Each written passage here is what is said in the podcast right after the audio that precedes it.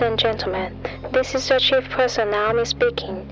On behalf of Captain Sherry Cheng and his crew, we would like to welcome you on board Sherry Airline, flight number FM 74019. Thank you for choosing Sherry Airline.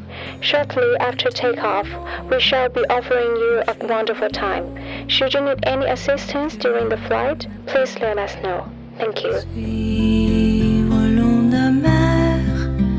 apprendre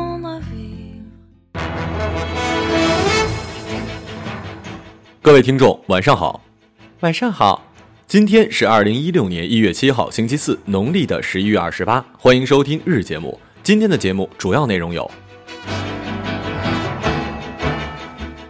男子遭抢劫，拿出五千韩元开始忽悠劫匪；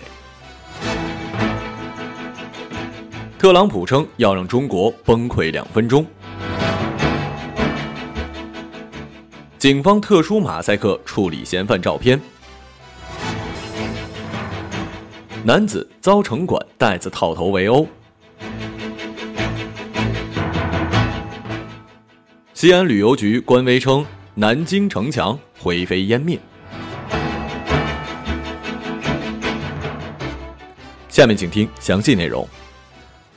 他面对三名手持钢筋的抢劫犯，小吴主动从钱包里拿出了仅有的一百八十元以及一张五千元的外币，交给了劫匪。对方见到小吴比较配合，就放松了警惕。他们想要小吴手中的苹果六手机，小吴却说自己的手机里有通讯录，还有其他重要的信息，请求他们放过一马。劫匪的目光盯着那张面值五千元的外币，并问小吴：“这是什么外币啊？”小吴灵机一动，告诉劫匪：“这外币是欧元，价值几万人民币呢。实际这是一张韩币，折成人民币呢也不过三十块钱。”这件事情告诉我们，知识就是力量，不然你抢劫都给你们圈的人丢人呢。另外，春节将至，夜间行路的单身女性们身上除了带防防狼喷雾，多带点外币吧，最好呢是津巴布韦币，听说一块钱人民币能换六千多亿津巴布韦币呢。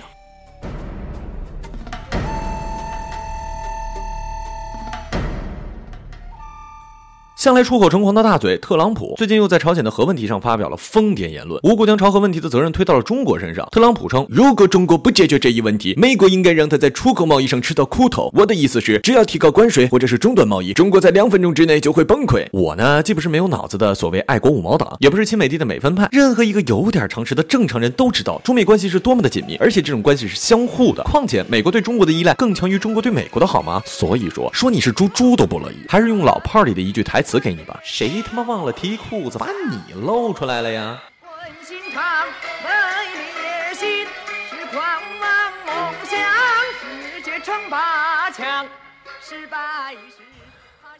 据中央新闻报道，二零一六年的一月三号，安徽太和县五岁的女孩吴某被两个骑摩托车的男子抢走。一月六号十六点四十分，被抢的五岁女孩安全回到了太和县，三名犯罪嫌疑人也被带回。据微博中警安徽后来发的微博称，因为上午发布的嫌疑人照片未做处理，引起了某些群众的不适。下午的照片特别给三位嫌疑人的面部做了马赛克处理。实际上，所谓的马赛克处理，仅仅是在犯罪嫌疑人的头上打上了“马赛克”三个字，并不影响大众看到他们的样子。这样的处理方式，我猜一定有大把的人开始叫好了。但实际这是非常不正确的，司法应该是公正公平的，而不是向着所谓的民心想要的结果。而且那是犯罪嫌疑人，注意是嫌疑人，而不是罪犯。不管你的证据有多充足，他们也只是有嫌疑而已。我在这儿呢，还是奉劝官方部门，这样的抖机灵真的不怎么样。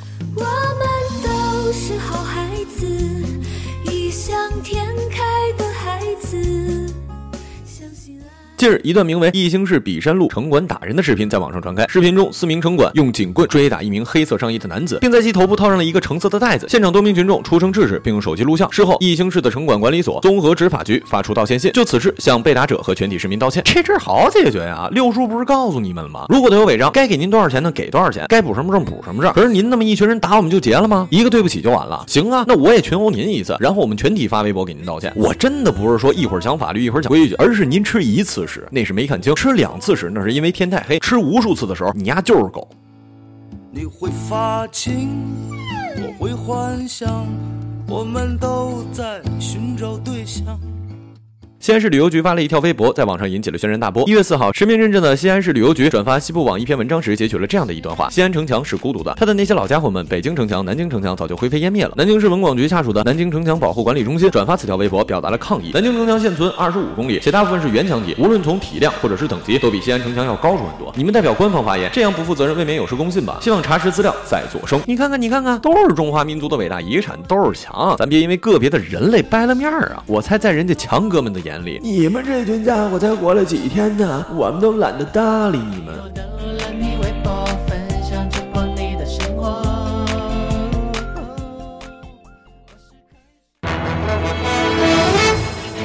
今日人物：默克尔。